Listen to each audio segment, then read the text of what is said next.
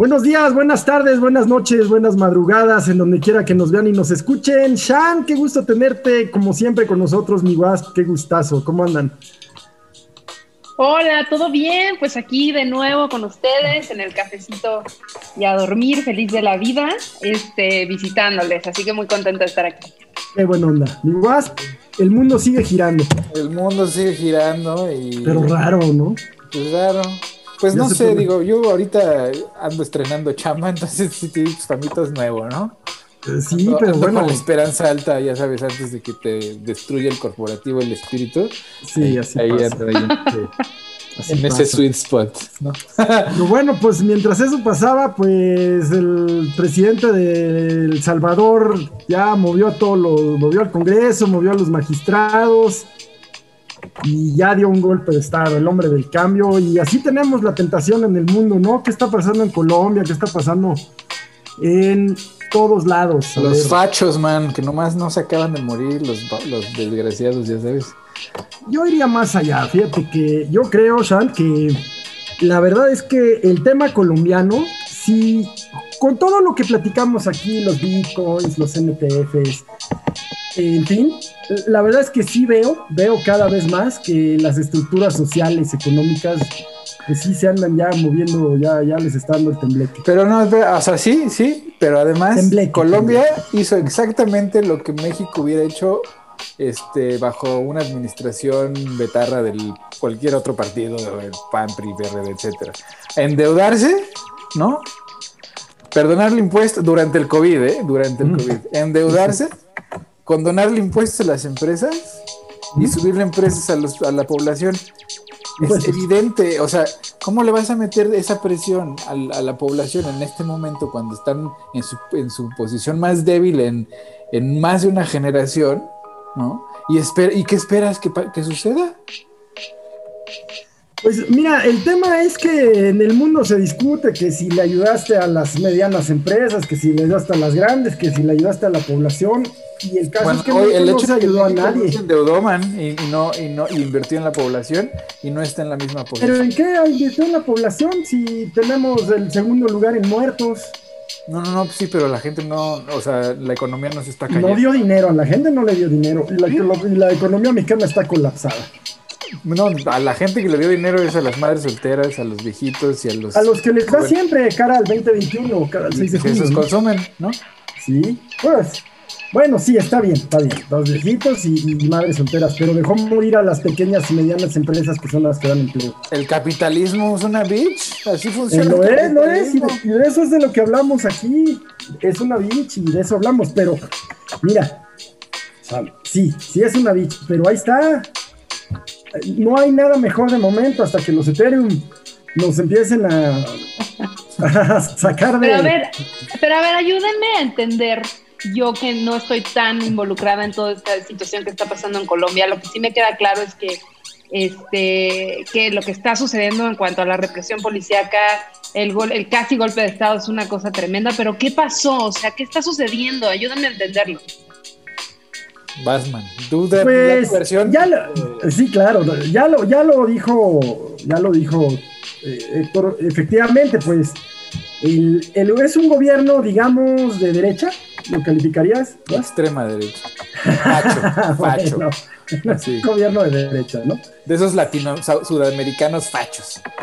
Pues bueno, este, la, verdad es que Colombia a mí me parece un país profundamente conservador, aunque tenga su partido liberal y demás, es un partido profundamente conservador. Entonces, traficante también, ¿no? O sea, porque Uribe era pues, casi casi compadre del, ¿cómo se llamaba? De este señor, este el mero mero de los colombianos del, tráfico de, No, Uribe fue el que lo fue el que lo metió a la cárcel.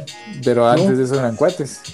No, no creo. Hay fotos, hay fotos bueno, el caso es que este, eh, este presidente, que es Iván Duque, pues hizo una reforma tributaria, una reforma fiscal que, quiso sacar adelante en el Congreso, ¿no? Teniendo mayoría, así por si suena.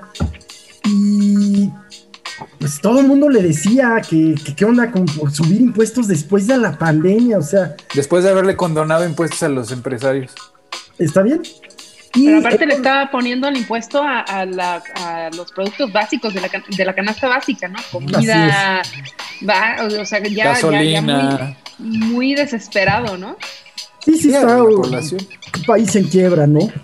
Y, eso se hace, o sea, es como en, toda Latinoamérica lo han hecho malamente, malamente. El caso es que luego pues ya recula, eh, retira, la, retira la reforma y deja caer al ministro de Hacienda, pero la verdad es que yo creo que Colombia, como muchos países nuestros, tiene ya un, pues, una, una eh, bodega de agravios, ¿no? Ya entre la sociedad y su, y su gobierno, y la desigualdad, la pobreza, años de guerrilla, años de delincuencia, pues ya yo creo que ya la gente colombiana debe estar y la manera en que se reprime utilizando cuerpos que se utilizaron cuando la guerrilla, disparando a gente desarmada.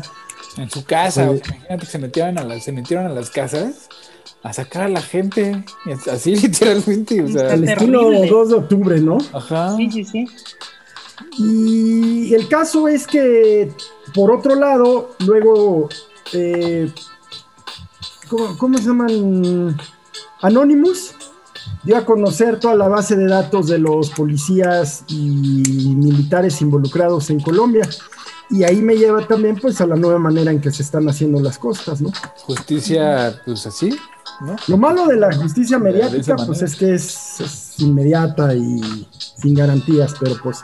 Fíjate, aquí en México, aquí en México, esto, eh, vamos a pensar una muchacha que es sujeta de abuso si va a la Procuraduría, Fiscalía, tal, va a ser un diacrucis. Pero si lo, mm. si lo ventila en redes, seguramente tendrá respuesta de las autoridades. Pues sí, cómo no. Pues digo, está, está, está terrible toda esa situación y hablando como de, esta nueva manera de, hacer justicia desde la, la parte digital por un lado está buenísimo porque hay unas redes impresionantes, la inmediatez, ¿no? El hecho de, que tiene mucha viralidad y, mucha certeza, pero por el otro lado también, ¿cómo sabes, digo, fuera de lo de Colombia, ¿no? Pero ¿cómo sabes en algunas otras cosas si es real lo que se está diciendo? ¿No? Pueden haber campañas de prestigio, es bien peligroso. Pero bueno, pues sí está muy duro lo de Colombia, no manchen. Pues sí, eh, o sea, la verdad es que es un ciclo sudamericano que pues, ¿no? siguen, siguen estas, estos ciclos de dictadura militar con dictadura empresarial, luego van a la izquierda, pero terminan siendo pues, la misma cosa, pero diferente, ¿no? Y en México, mira, o sea, lo que está pasando en Colombia, en efecto, está muy cabrón, pero en México lo han hecho repetidas ocasiones, ¿no? O sea, el 68, el 72, o que 71, no me acuerdo, Acteal, o sea, cada vez que hay una masacre, ¿no? O sea, eh, ahorita en México, pues, masacres hay por todos lados.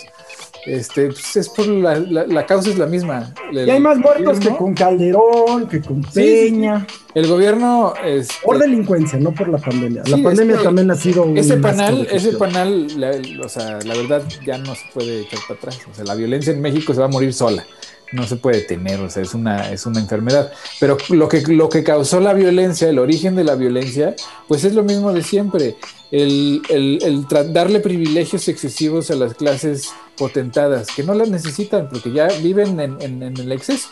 Este, retirarle servicios y derechos a la población, ¿no? O sea, ¿cómo va a ser que, en México, después de haber tenido los, unos, uno de los mejores eh, servicios de salud en el mundo, ahorita esté hecho cagada? Y no es porque el PG o Morena lo han hecho cagada. Ah, está hecho, eh, ahí está, eh, lo, han, estado devaluando desde los... Le han sumado grandemente con, con talento para destruir, pero ya lo Es que yo siento que, nada más como paréntesis en lo que dices, Héctor, yo siento que sí hubo un error enorme de parte de la administración actual, que fue sabiendo, o sea, ellos implementaron el, ¿cómo se llama? El INSABI, eh, el, el, INSABI, ¿no? Que es esta nueva manera de, manejar toda la, toda el servicio de salud en México en enero o febrero del 2020.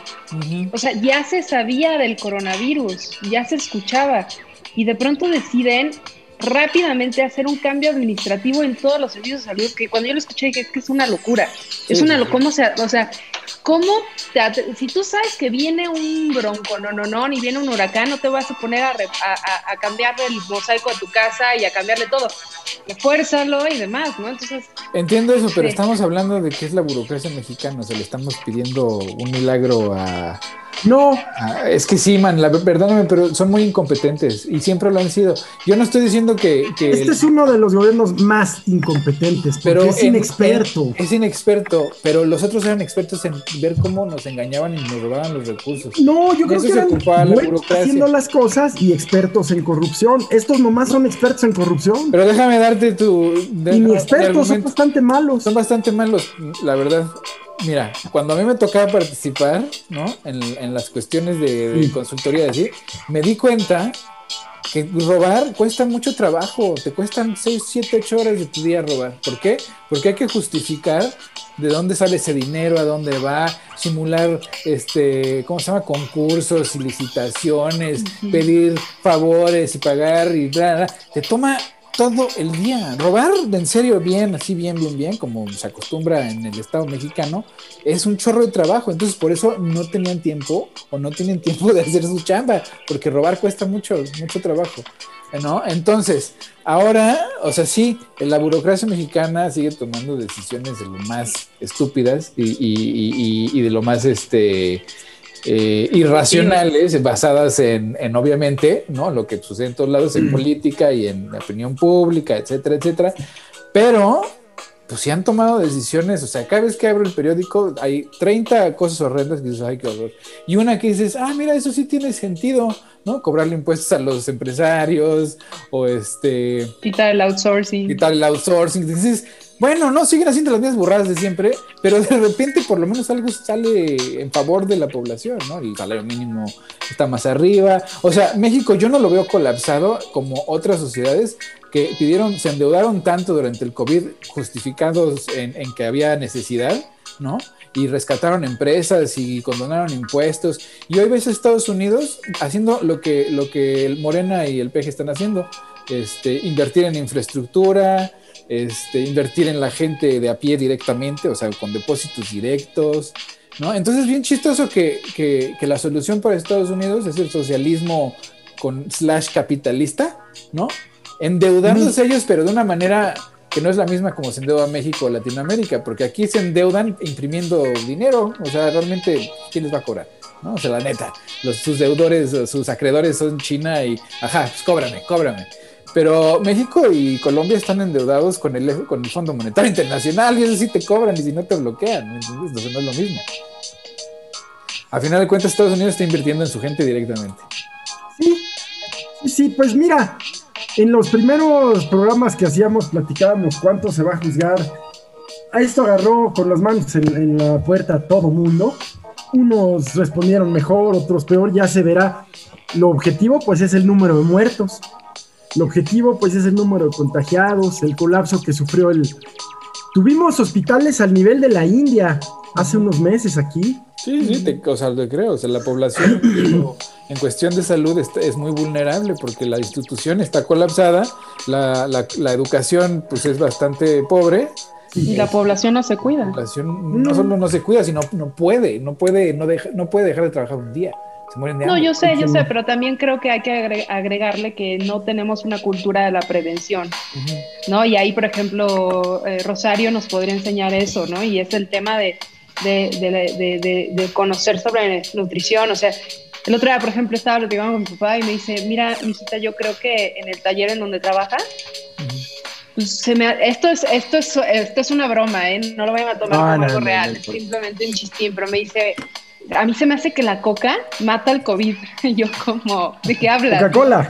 Ajá, la Coca-Cola mata el COVID. Yo, ¿de qué hablas? Me dice, no, es de broma, pero me dice, es que yo veo a los, a los mecánicos que llegan y traen un, diario se echan sus dos litros de Coca-Cola y no les pasa nada y no usan cubrebocas. Y digo, bueno, eso está espectacular. Digo, o sea, algo es como, por un lado sí, hay, hay, hay gente que no, la mayoría de la gente no puede dejar de trabajar, ¿no? Y eso se puede ligar mucho, por ejemplo, a la tragedia que pasó con, el metro. Sí, ahorita hablaremos de Pero por el otro lado, este, sí creo que como población nos está enseñando que nos pegó un virus a una población enferma. O sea, no nos cuidamos, no sabemos este, comer bien, tomar agua, hacer ejercicio, somos sedentarios. Exacto. Este, nos encanta eh, la comida súper grasosa y entre más mejor, o sea, nos falta educación eh, en muchos sentidos y, tomar la responsabilidad em, en ese sentido, ¿no? Pero sí creo que, que, retomando un poquito lo que decía Héctor, o sea, sí creo que yo, yo, a mí en lo personal me pareció una locura lo del Insabi, eh, viendo que venía la ola, pero la verdad es que el sistema de salud tiene muchos años con deficiencias, solamente que ahorita se está agravando. Claro. O sea, ahorita además como hay una, la gente está muy exacerbada contra contra Morena y, en el sentido de las elecciones, pues obviamente se nota más, ¿no? Y malas decisiones como, por ejemplo, y que son decisiones electorales que en lo personal a mí me, pues a mí me vino de lujo, pero no puede ser que nos vacunen primero a los maestros y no terminen de vacunar a los doctores este, privados, ¿no? Eso es una tragedia. Otra tragedia es que eh, no hay todos los insumos, no hay, no hay suficientes medicinas. Y yo lo sé no solamente por repetir un hashtag en Twitter, eh, lo veo con, con familiares que tienen cáncer y que realmente es una tragedia que no les dan las medicinas. Yo como paciente de nutrición, yo soy paciente de, del área de, este, de reumatología y de endocrinología de nutrición y llevo dos años, bueno, año y medio sin cita. Mm. ¿No? Entonces, y eso que yo tengo, soy una persona privilegiada, pero imagínate, muchos de las personas que iban conmigo a consulta o que los veían en el hospital son personas que vienen desde muy lejos, este, no tienen atención médica, o sea, es una tragedia, que sé que eso es en todo el mundo, pero en México la verdad es que sí nos vino a, mostrar el sistema desde antes colapsado y cómo ahorita no la estamos manejando de la mejor manera. Sí, no, no, no. pero, pero volviendo al tema Colombia, yo quisiera volverles a preguntar. Es, decir, ciertamente estas cosas pasan en Latinoamérica cíclicamente, pero lo que dice Héctor, o sea, el cíclico es infinito, es un bucle, que, o sea, estas manifestaciones, esta manera, no va a tener resultados reales, o siempre, o va a ser lo de siempre, eh, curita, curita, eh, ya, vamos, hay un tema... Pues la historia rima, es que la historia no siempre es la misma, pero rima. Exacto. No es, que, vaya a suceder exactamente lo mismo, pero ya vimos este escenario y ya más o menos sabemos para dónde va. Exacto. Y yo diría, ciertamente Iván Duque es un cuate pues, poco popular, por decirlo pues, menos. Por poco, sí, ¿no? Sí. Pero también ya había un hastío en la sociedad colombiana acumulado de muchísimo tiempo.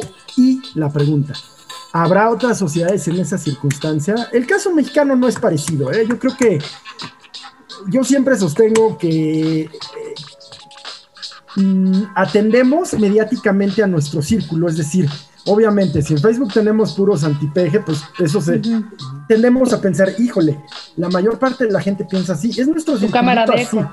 exacto, nuestro circulito así, tu cámara de eco.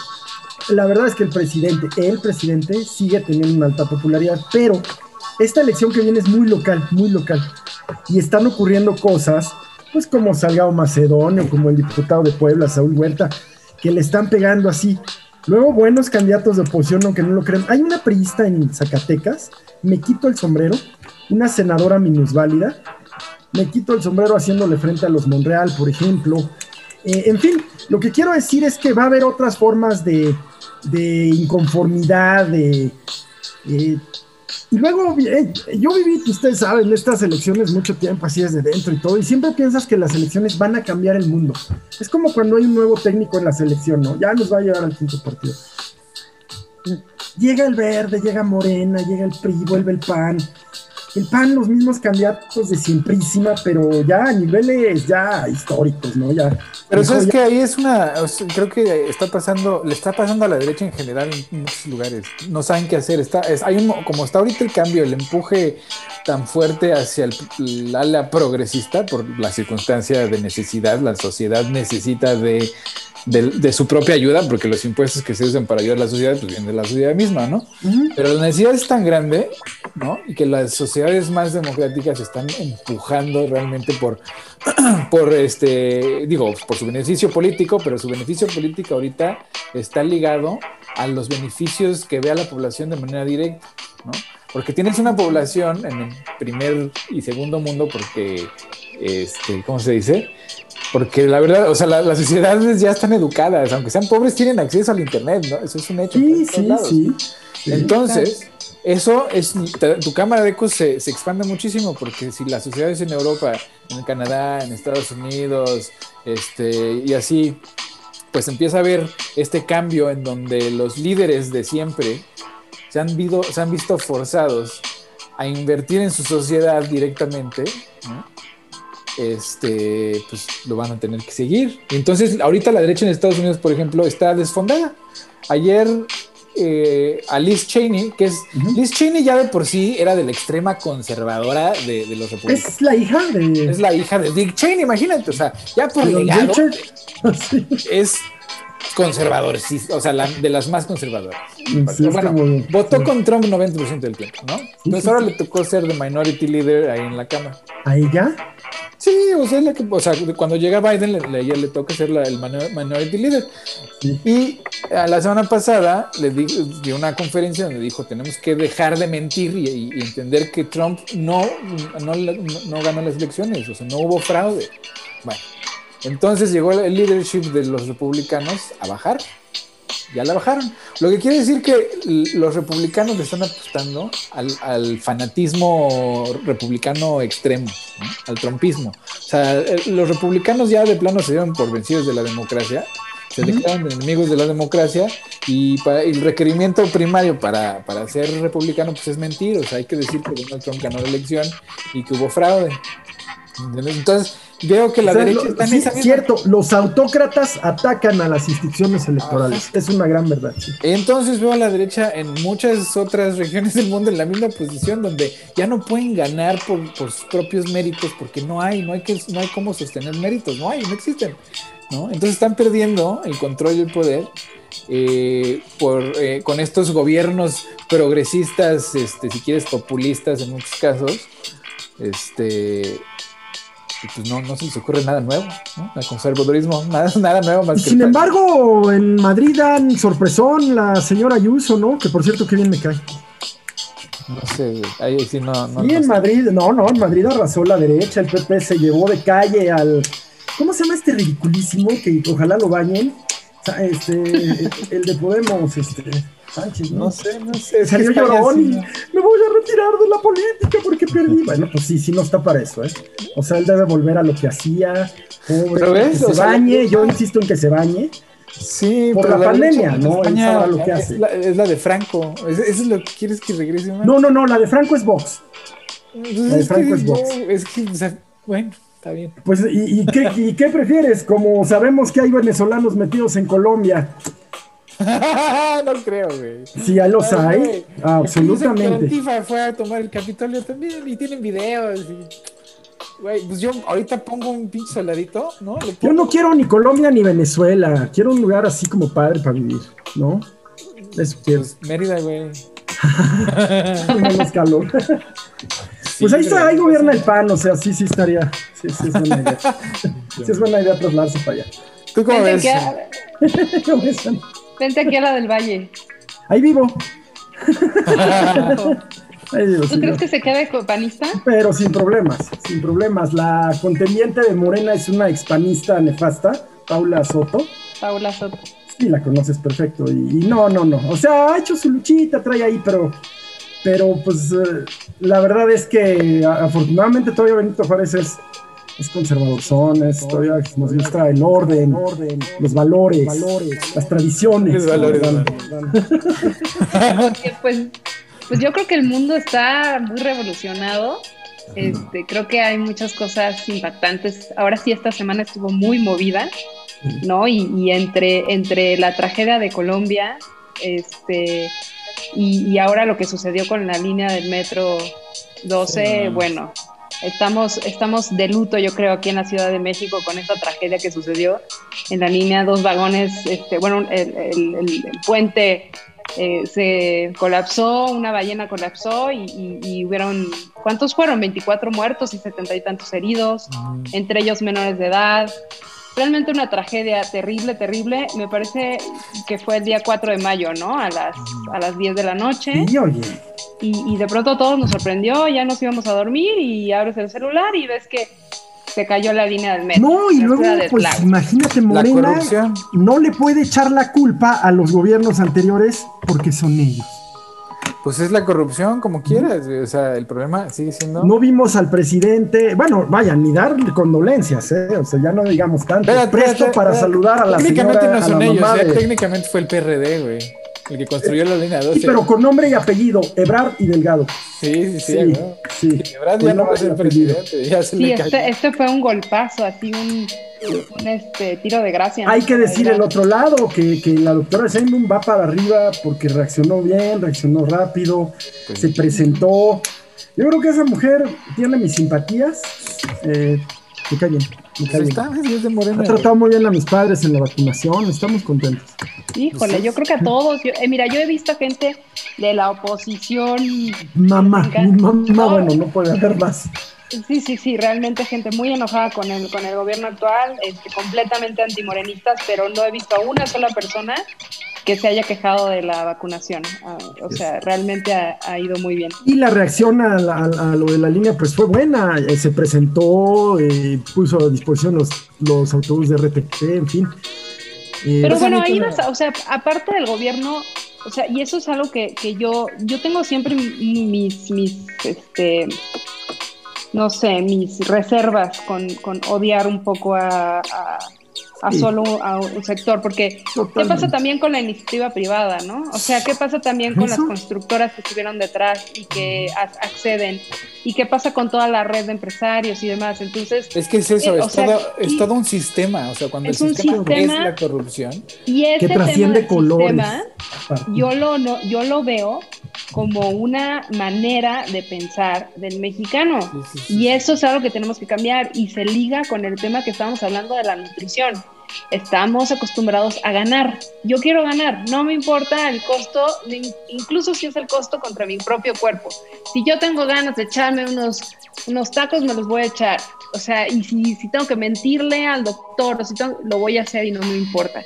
Si yo tengo que llegar a algún lugar y me me, me para el, el, la patrulla, pues le pago y no me importa. Y si no este, soy ordenado y no verifiqué mi coche, entonces pues les doy una multa o lo salto, ¿no? Entonces, eso en, en, micro, pero en la escala macro pasa lo que está pasando ahorita. Entonces, el problema es que la gente más vulnerable es la que termina siempre pagando el plato. Claro, y, ese es, y ese es el juego que, que, que siempre le hemos jugado, ¿eh?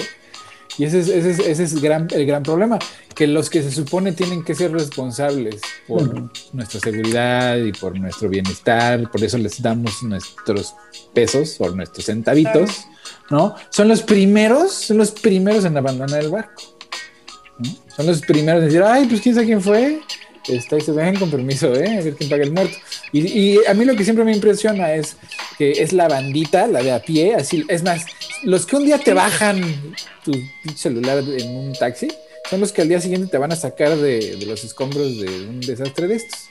¿Entiendes? Sí, es lo que ocurrió, lo que ocurrió ahora en, en, en, pues en esto, en esto y en el terremoto, o sea, los que reaccionan es la gente que está ahí luego, luego, ¿no? O sea, los del barrio, los, los que sí se rifan el físico y se meten al hoyo a sacarte. Claro. Porque todos esos pues frescos no se van a meter, ¿verdad? Es que, es que hay que ver desde otro aspecto la delincuencia y, la pobreza. O sea, a mí me gusta, no sé si alguna vez han escuchado este proyecto de Reinserta, de Saskia Anillo de Rivera. ¿Cómo no? Ajá, de Saskia. Este, está muy interesante. Digo, yo no sé mucho su background, pero al menos el, lo que han hecho y el, y el discurso que tienen me parece espectacular. Absolutamente. Porque lo que dice, lo que dicen en Reinserta es que eh, uno tiene que ir un poquito más allá y observar cuál fue la condición y el contexto que llevó a la persona a cometer el, el, ¿no? el agravio.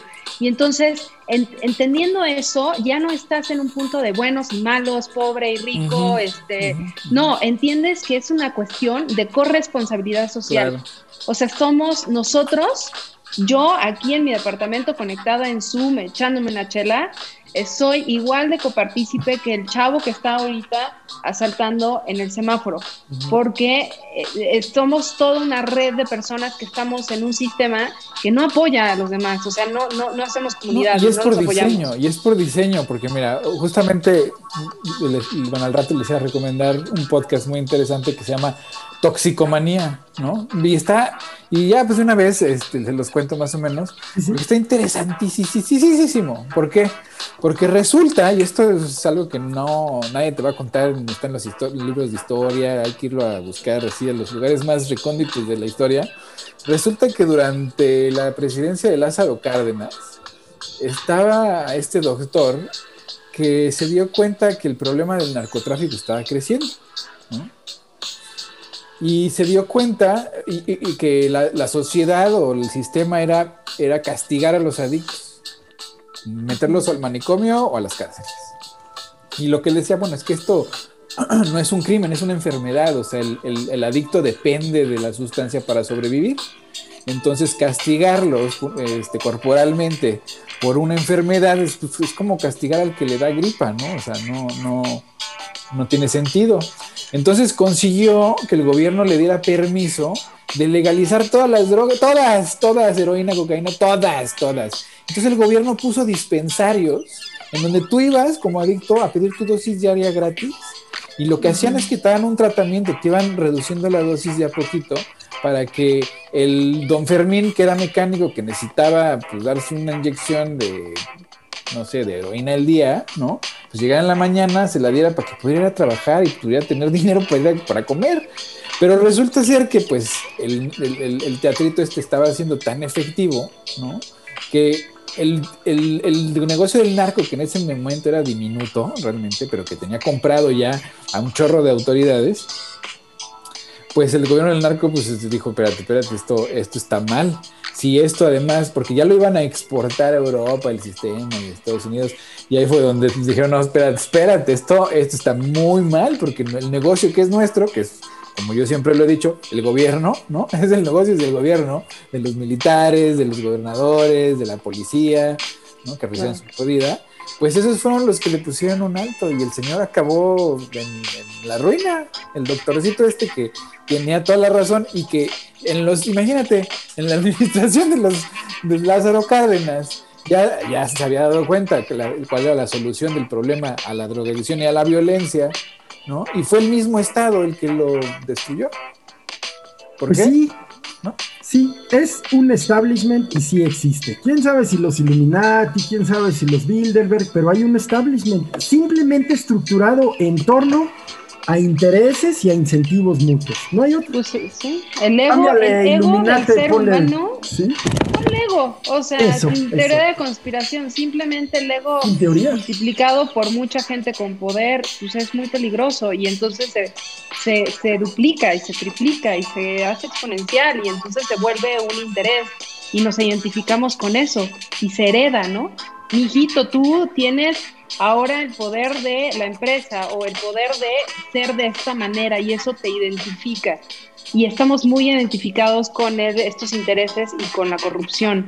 Eso es algo que debemos de, digo yo creo que en este cafecito eh, en general yo tengo como la perspectiva más del individuo este y, creo que como individuos debemos de hacer una pues una introspección de, de darnos cuenta cómo estamos replicando todas estas pues estas maneras de ser de corrupción, de ego, de, de, mucha, de muchos intereses y que se notan y que alimentan al sistema, ¿no? Y el establishment. Totalmente.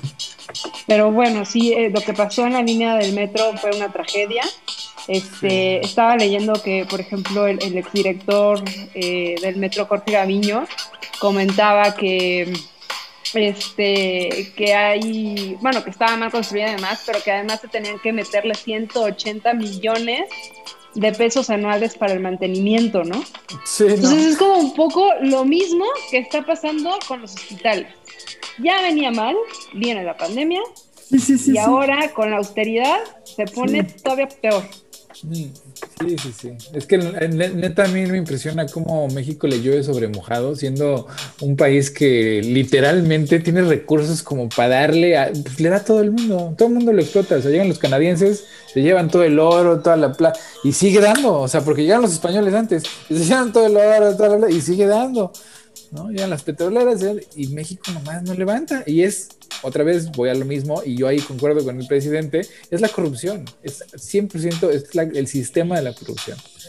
¿no? Porque lo penoso es que yo me, di cuenta que en México es que no es que el sistema esté corrupto, es que el sistema es la corrupción, así como tal, ¿no? O sea, el sistema está diseñado de una manera en donde tú lo que haces es en un proceso de compraventa, en un contrato cualquiera de compraventa del Estado, que debería ser pues, a lo mucho dos pasos, ¿no? O sea, ahí está el contrato, la promesa y el pago y se acabó. Bueno, en ese proceso hay como 30 pasos. ¿Por qué? Porque en cada uno de esos pasos hay un cabrón que se estira la mano, ¿no? Y eso hace del sistema no solo ineficiente en tiempo, sino en recursos, porque no es que, no es que, porque todo el mundo cree que ay, el funcionario fulanito de tal se llevó 50 millones de pesos de este de, corrupción. No, hay como 150 pendejos detrás que igual que el funcionario estiraron la mano entre todos, ¿no? Porque todos, todos son partícipes y copartícipes, porque si no, no funciona, ¿no? Eso de la mordida, sí es cierto, el que no muerde está afuera. Este, entre todos se chingaron 50 millones de pesos, ¿no? Pero les toca un cachito a cada quien y ese es el problema. Arriba toca mucho, lo ya va. Sí, sí, Como una pirámide de. Sí. sí, pero fíjate que hablar de México mm, es un tema, Odebrecht nos lo demuestra. o sea, trasciende. El tema corrupción, pues lo conocemos porque somos mexicanos, porque lo hemos vivido acá, tú lo viviste cuando estás acá pero yo creo que en general el tema corrupción, en mayor o menor medida, por supuesto, Estados Unidos, Europa, pero es un tema eh, Perú, mm, Bolivia, Ecuador, Paraguay, o sea, ¿dónde no? Chile. Argentina. Argentina, no bueno. Este, pero todos, todos, acá nuestros vecinos del sur, en El Salvador, pues ya sacó su verdadera, eh, su, su, ya sacó el cobre y ya disolvió a los magistrados, tiene mayoría en el Parlamento. Y, bueno, pues es la tentación que llegó por la izquierda, que llegó por el progresismo, pero es la tentación, la tentación del poder. Mira, hay tantos fachos que se han dicho de izquierda en este mundo, man. Sí, pues que lo digas, ¿no? Pues para muestra el botón, ¿no? Este Stalin, ¿no? El primero de todos. O, los que quieren terminar con los órganos autónomos, los que atacan al órgano electoral, pues eso es fascismo, eso es fascismo, ¿no? O sea, el poder concentrado en una sola persona. Es autarquía. No, eso es autoritarismo y va hacia una autarquía porque va a autoritario ya es, autoritario ya es. Va hacia una autarquía pues donde ya es que mira, a mí me queda la duda, mira, porque yo he visto las consecuencias del autoritarismo, porque ahorita lo estamos viendo en Colombia, ¿no? Sales a decir algo y te para. Yo no he visto que, que, le disparen a nadie en México por decir. No, te, te, avientan a la Secretaría de Hacienda, te avientan a la UIC, te acusan de algo, te, tienes a la fiscalía. Bueno, entonces, si nos vamos al pasado, entonces, al reciente pasado, pues esos gobiernos también eran, eran autoritarios de manera fascistas. Sí, lo eran. Sí. Ah, México no ha tenido nunca una verdadera democracia desde el general Díaz. Ese güey. Ese güey. Güey, no mames. Te van a poner un monumento ahí en el panteón de Francia donde está enterrado ese cabrón. No, porque ahí en, ahí en México lo da el mal.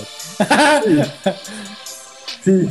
Pero pues desde entonces no tenemos un buen presidente, desde mi general. No, no es cierto. Lázaro Cárdenas fue un excelente presidente. ¿Qué, hizo?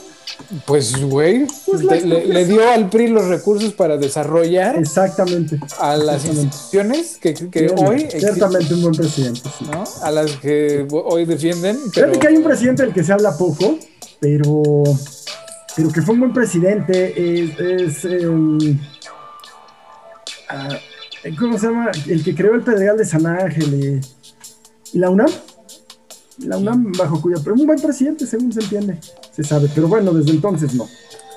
¿Verdad? Pero es que lo que dice Shanti, es un tema de personas, de verdad. Yo dudo que sea un tema de partidos. Pues mira, en este proceso electoral que eh, yo estoy siguiendo, pues solo veo de repente, ¿qué onda? ¿Cómo andas? Bien aquí en MC. Ah, hijo, ¿qué no andabas en donde quieras en una hace un mes?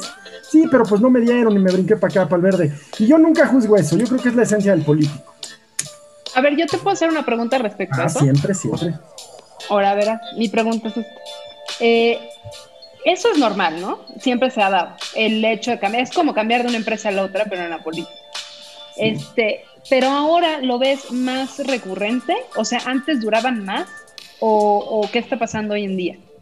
Yo creo que, la, como decía, la, la razón de ser del político es buscar el poder, obtenerlo y mantenerlo al costo que sea.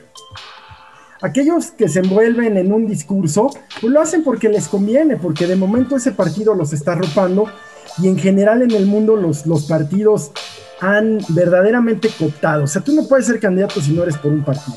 En México los independientes fueron una quimera, nos dieron cosas como el Bronco y, simplemente no funciona. Entonces, el político siempre va a buscar su interés. Su interés se llama poder. ¿Por qué dura menos? Porque hay más competencia, hay más partidos. Eh, Morena, igual que el PRI, pues creó un sistema de partidos satélites que le den los números en los congresos y demás. Lo mismo que hizo el PRI. Y está bien hecho, en términos de eficiencia política está muy bien hecho. El PAN nunca supo. El PAN, el PAN de verdad que tiene una, tiene una vida muy particular, o sea, mm, le cuesta, le cuesta, ¿no? Eh, se sostiene pues de estas personas, de este, ¿cómo le llaman ustedes? De este, de eco, caja de eco. De la se sostiene de quienes, de, la cámara de eco, se sostiene de quienes piensan como ellos, ¿no? Que son, que van a venir y nos van a volver Venezuela y, y, ya vamos a tener en las escuelas de nuestros hijos personas de distinto género llevando. Y la droga. Y ese tipo, ese tipo de gente que es un chorro, eh, pues es el que sostiene a partidos como el PAN. Yo les voy a dar una teoría que platiqué con Héctor hace poco. Laida Sansores en Campeche empezó hasta arriba. es muy conocida, es delegada, bueno, alcaldesa acá en Álvaro Llega allá y se viene para abajo. ¿Qué pasa? Trae, ella es cercana al presidente, trae. Pasa que Campeche es una sociedad bien conservadora, muy parecida a la yucateca. Y alguien como Laida les choca, les parece estridente, les parece entonces está bien si es senadora y vive en DF, está bien si es alcaldesa y vive en DF, pero que venga a ser mi gobernadora. Esa mujer que se parece a Jessica Rabbit. o sea, así lo piensan, ¿no? Eso no lo quiero. Y, ves qué conservadora es la sociedad mexicana. Sí, y ves ahí que, pues mira, es en todos lados, mira. Así es. Las conservadores tienen ventajas y desventajas, pero si lo ves así en, en global, son una sola tribu, ¿no? Todos son muy soldaditos saben seguir órdenes, son muy conservadores en el sitio religioso, o sea, escuchan al cabrón que está ahí en el púlpito, ¿no? Y hacen lo que diga su Y los progresistas, los, los, los este, de izquierda, la gente, son muchas tribus, porque ellos, su, o, la ideología es engloba la inclusión. ¿No? Entonces, la diversidad. la diversidad. Entonces tienes múltiples, múltiples tribus en, en, el ala progresista, lo que le da muchos problemas para ponerse de acuerdo, lo que lo hace muy ineficiente, pero le da una fuerza enorme porque siempre van a tener la razón. Así, en, en, la actualidad, en lo que es la, la, los valores actuales, las realidades de hoy, siempre la izquierda ha estado en el lado correcto de la historia, o la, la, mayor de la mayoría del tiempo, en cuestiones como, pues, ¿no? La derecha que es homofóbica, por ejemplo, pues la izquierda es, pues a mí vale madre, ¿no? O sea, que se coja quien se quiera coger, es, es pedo de ellos, ¿no? A mí no me afecta en lo más mínimo. Pero a las sociedades conservadoras, o a la parte conservadora de la sociedad, les importa demasiado la vida del otro, ¿no? O imponer sus visiones en la vida del otro, porque de otra manera sienten que ellos no son, ¿no? Porque y la izquierda actúa igual. Es un dogma, ¿no? Los progres actúan igual, o sea. No, no, no, estás hablando de, los fanáticos progres. Si no eres. Esos van a ser siempre pinches fanáticos. En donde estén. Y los de derecha también. No, yo estoy hablando del común de derecha, ¿no? o sea, de la abuelita que dice que, que, que, el primo que es gay se va al infierno, ¿no? ¿No? Más que de derechos conservadores, ¿no? Conservador, pero pues, Pero algo, algo muy impresionante que sí se ha dado mucho en el ala de la derecha conservadora es que son los que tienden a creer más en todas estas teorías conspirativas. Sí, sí, sí. O sea, eh, hacen a un lado la, la, la, ciencia, ¿no? Y, y, el razonamiento lógico de pensar, ah, bueno, por ejemplo, yo lo, yo lo vi, gente que decía, este, cuidado, solamente porque te llegaba un WhatsApp todo manipulado, porque pues, lo, más valioso hoy en día es generar pánico. Entonces, ¿sabes? El WhatsApp del video donde se ven unos cuerpos que están tirando al mar y de pronto un mensaje de alguien o un video de alguien así.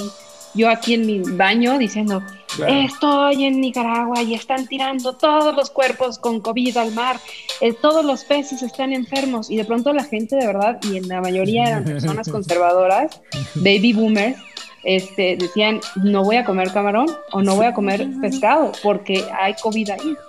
Eso a mí me impresionó mucho. Y hay una razón, o sea, la, estructura mental es bien importante, ¿no? O sea, como tú estructuras tus pensamientos, es como tú actúas en tu vida. Así es. Entonces, cuando tú tienes un dogma que es justamente, este, pues, limitado, ¿no? O sea, tiene unos límites muy bien puestos, cuando y heredado, ¿no? Heredado, estás acostumbrado. la vida es así. Estás acostumbrado a escuchar al liderazgo porque el que sabe es el cura, el que sabe es el doctor, el que sabe es, ¿no? Entonces, quien sea que quien tú percibas como autoridad en tu comunidad como conservador, pues va a tener la razón, ¿no? Si ese güey que es el pinche científico loco dice, no, pues espérense, si nos vamos para allá nos morimos, y el otro, y el líder de la comunidad conservadora les dice lo contrario, pues van a seguir al líder. ¿Por qué? Porque son muy marciales, así es la estructura mental conservadora.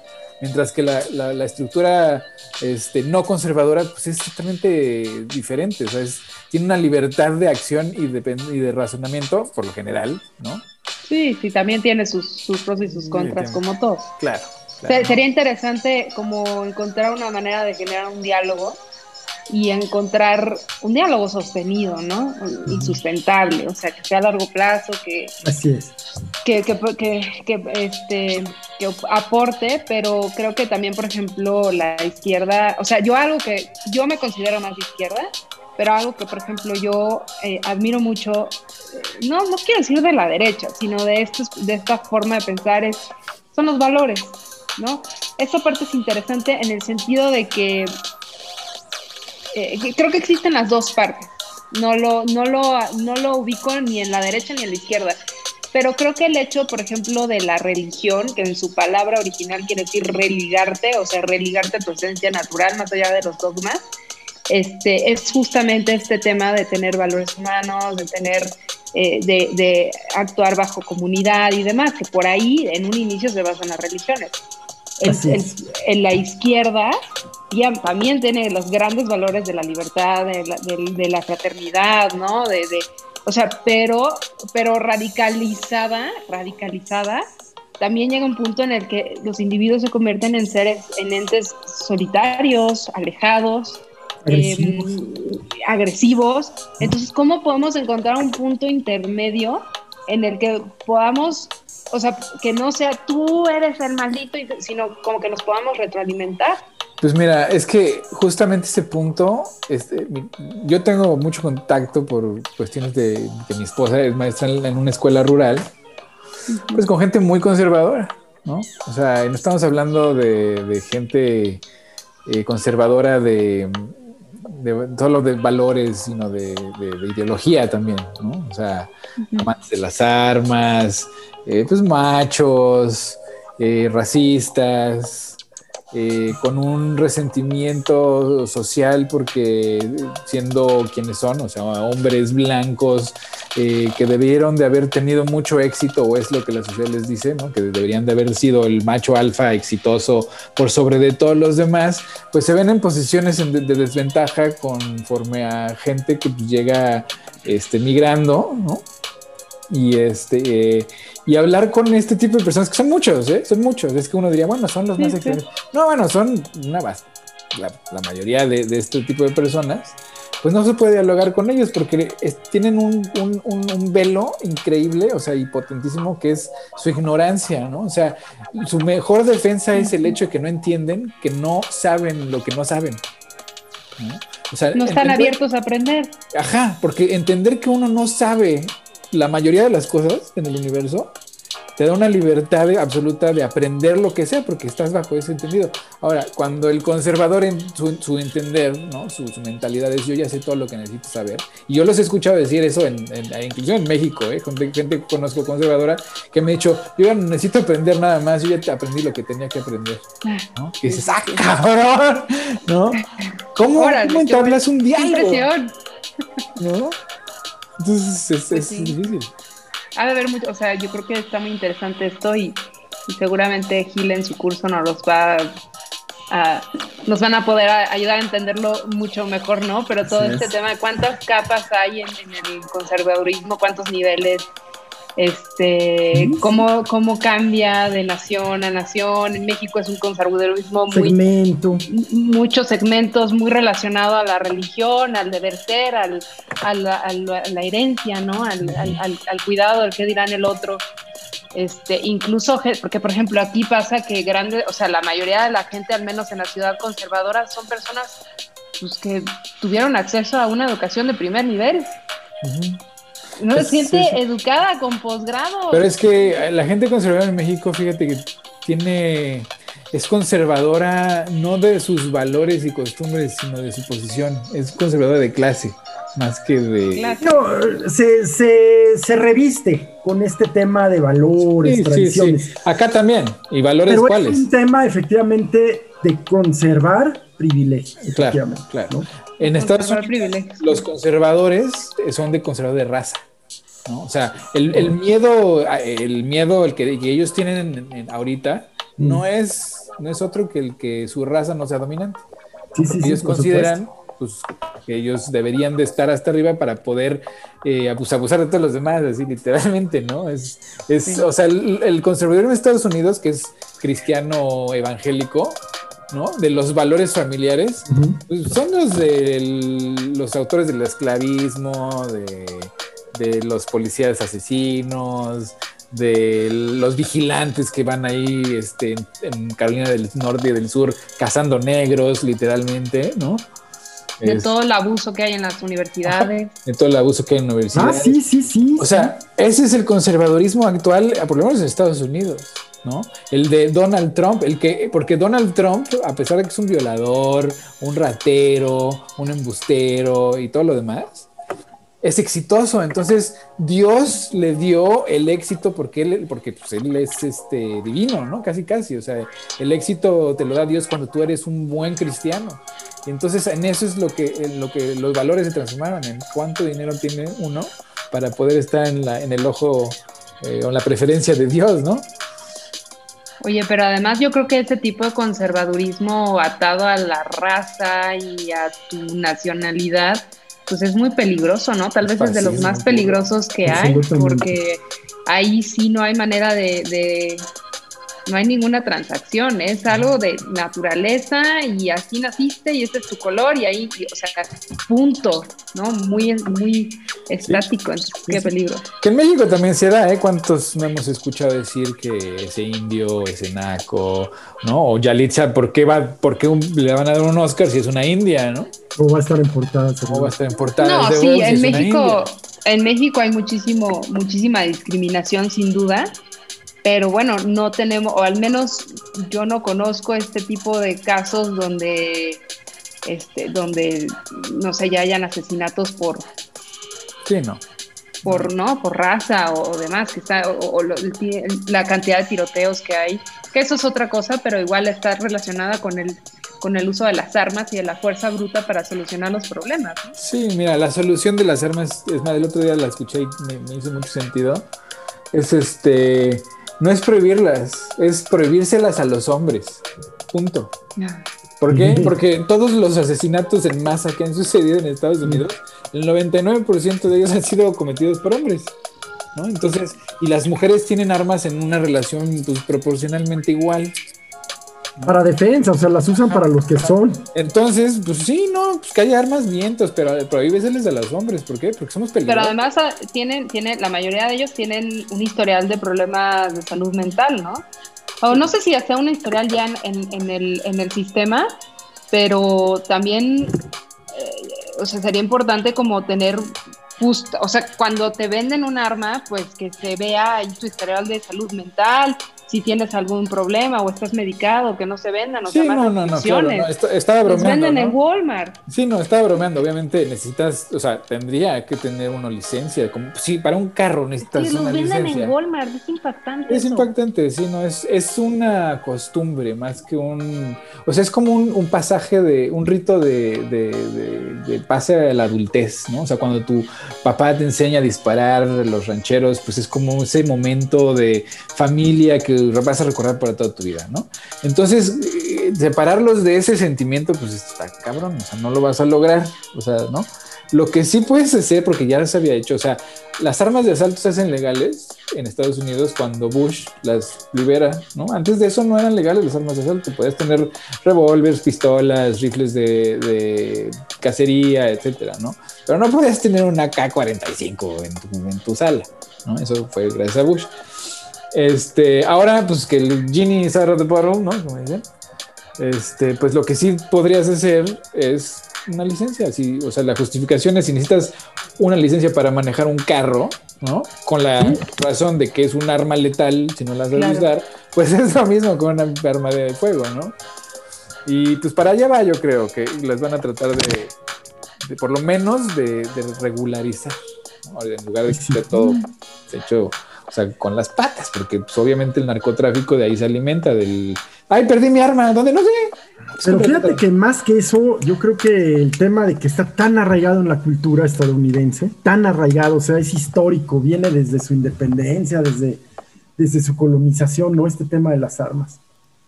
Sí, pero también. es la segunda enmienda, ¿no? Es la segunda enmienda, pero también está muy pedaleada, porque la segunda enmienda dice que es una, una milicia bien regulada. Exacto. Entonces había mosquetes y no había ejército y chingada Ahorita, milicia bien regulada, pues es el, la National Guard, ¿no? O sea, la Guardia Nacional. Es una milicia bien regulada. Ya los demás son pinches este, guerrilleros de pinche, ¿cómo se dice? Este Call of Duty, que van y hacen sus ejercicios militares aquí en el pinche bosque y nada más oyes cómo truenan los cohetes y este, ¿qué están haciendo? Ah, es que están haciendo ejercicios militares. Ay, sí, güey. No, están jugando con sus cuates a disparar, o sea, como que, como que van en una misión. O sea, neta, los ves y son unos pinches gordos, ¿no? Unos pinches gordos fofos. así todos vestidos así, con chalecos antibalas y cascos y eso.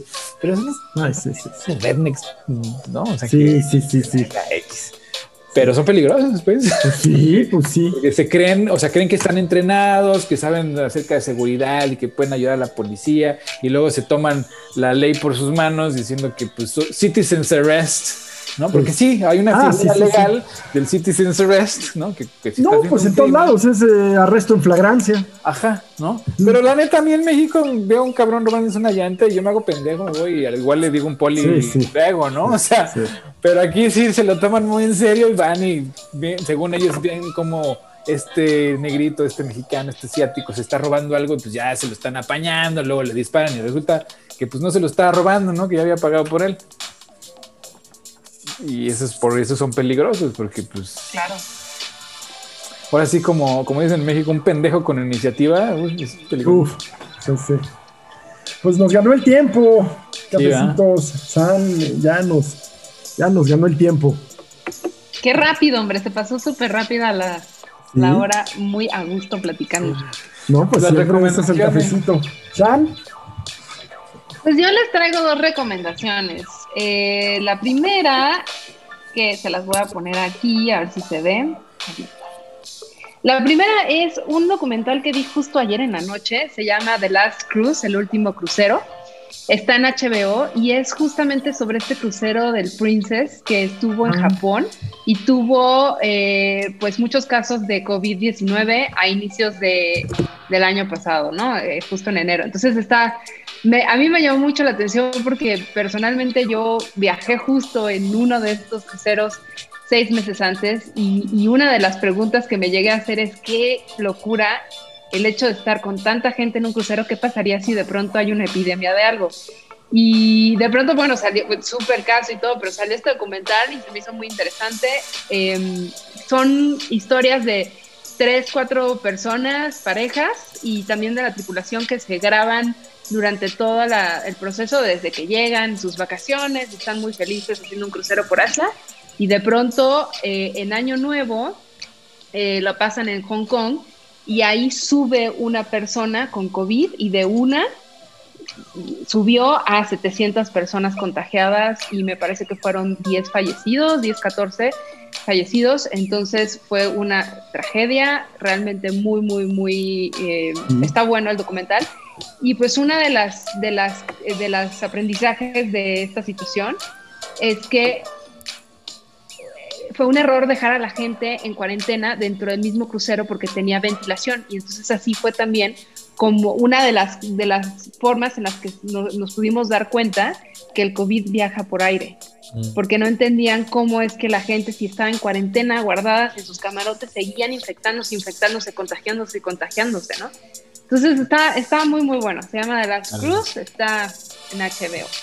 Pues nos le echamos. Muy buena, nos le echamos, sí, sí, sí. Véala, véala. Y la segunda, pues en el marco del aniversario de, esta terrible tragedia de, de, Chernóbil, pues ah, les recomiendo también esta miniserie. Eh, son cinco episodios como de hora y media. Realmente son como cinco peliculitas, pero todas ligadas. Eh, sobre la tragedia de Chernóbil. Muy, muy buena, espectacular la manera en la que te explican desde todas las perspectivas, gobierno, científicos, un poquito de población. Muy, muy buena, te las recomiendo. Chernóbil. Sí, sí, está muy buena, la verdad, esa es una de las... Está muy buena, a mí me gustó que ves una vez, porque sí están duras de a madre pero qué buena. Y es pesada. Ya me la aventé dos veces porque no, no me faltaban detalles, me faltaban detalles de las primeras, del primer episodio. Quiero ver cómo, se, cómo se derrite la piel de ese el, Como el domo.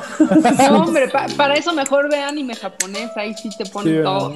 Sí, ¿verdad? Sí, sí, sí. No, fuerte, Una película que se llama La tumba de las luciérnagas, ¿lo han visto? Sí. No, pero ya, ya superé ella bueno, esa es mi tercera recomendación. Bien, bien. No tiene fotito, pero La tumba de las luciérnagas es una película que habla sobre la bomba de Hiroshima, la tragedia de unos hermanos.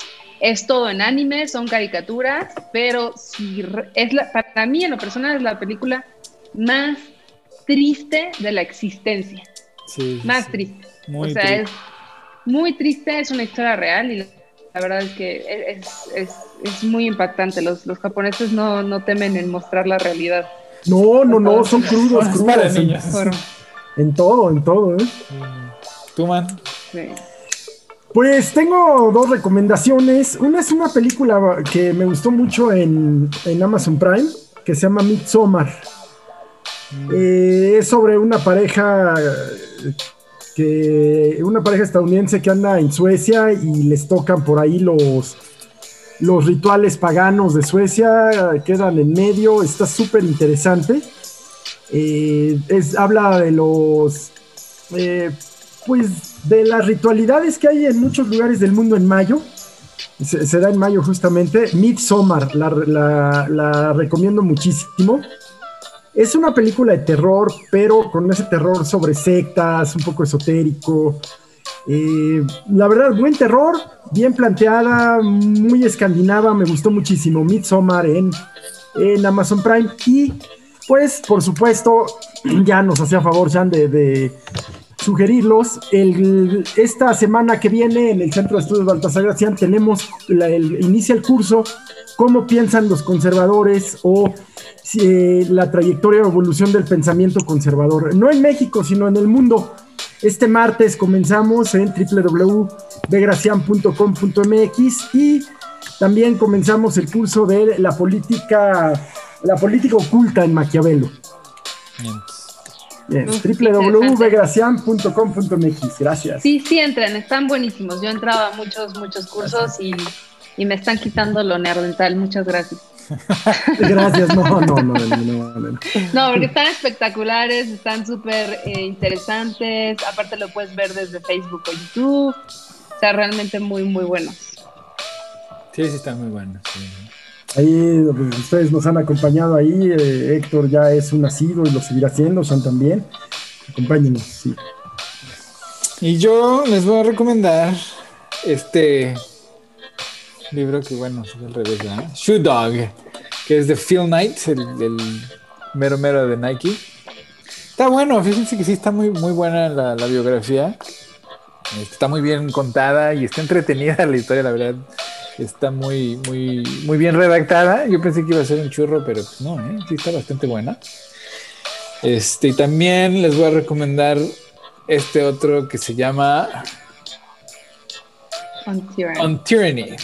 20 Lessons from the de Timothy Snyder. Son 20, ah. lecciones, 20 lecciones sobre la, la, tiranía durante el siglo XX.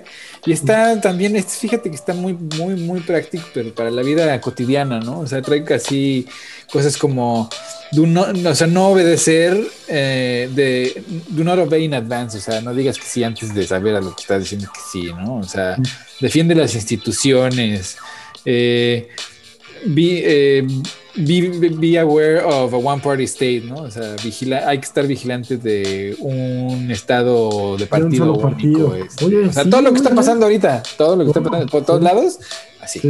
¿no? Está, está, muy bueno este de On Tyranny 20 Lessons from the 20th Century de Timothy Snyder.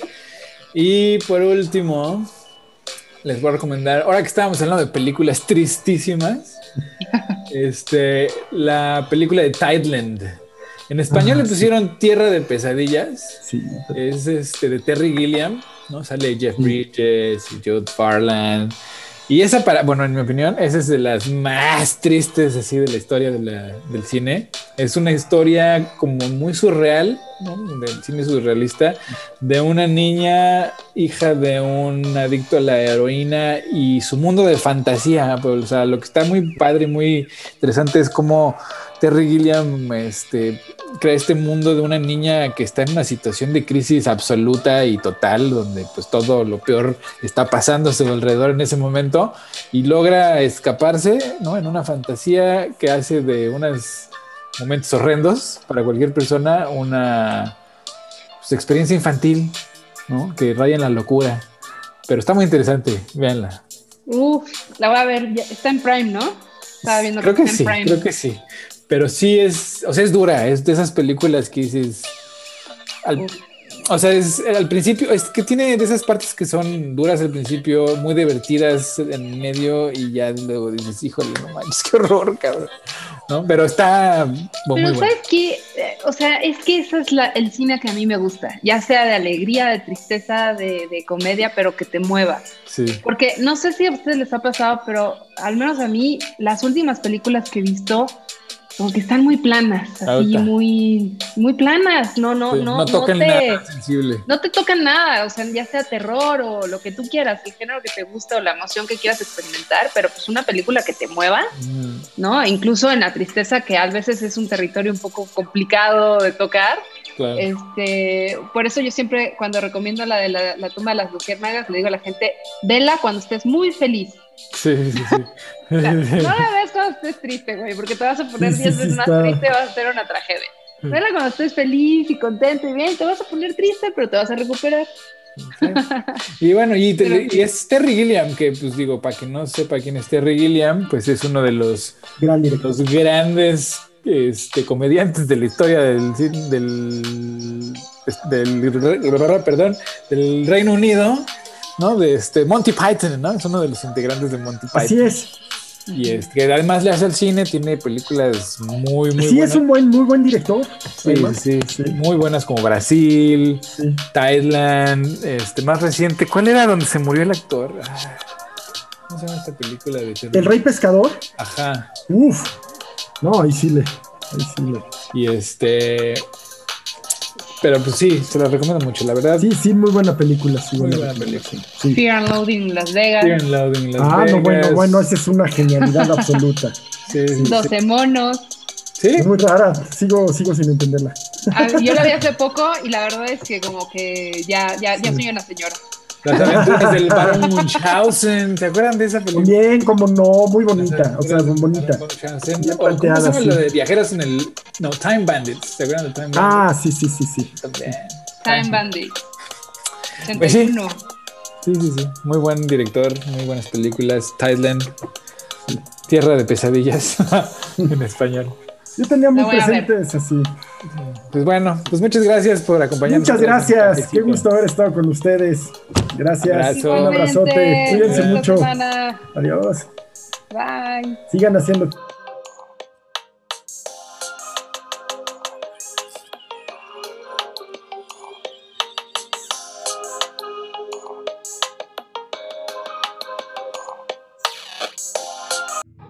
Four computers now have primary control of critical vehicle functions.